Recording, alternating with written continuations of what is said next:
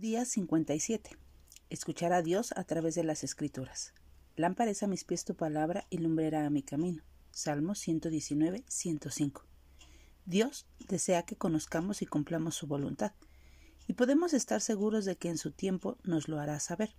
No obstante, la manera principal en que nos revela sus propósitos es siempre a través de la Biblia, que es su libro completo de instrucciones de cómo debemos vivir. Meditar en la palabra de Dios es absolutamente esencial para recibir su consejo. Ella ilumina la senda que debemos seguir. Por eso, una de las mejores cosas que podemos hacer al leer las escrituras es preguntar Señor, ¿qué me estás diciendo? ¿Cómo quieres que aplique esto a mi vida? ¿Qué se supone que debo aprender?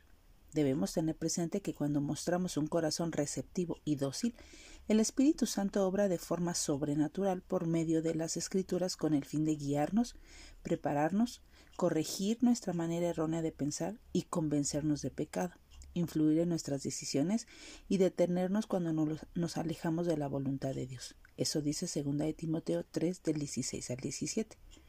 Él nos ayuda a ver la realidad de nuestras circunstancias y a manejarlas de tal manera que le demos siempre toda la honra a Él. Así que hoy pidamos al Señor que mientras abrimos su palabra nos ayude a escuchar lo que nos dice y a aplicar lo que desea que aprendamos porque Él nos habla a través de ella.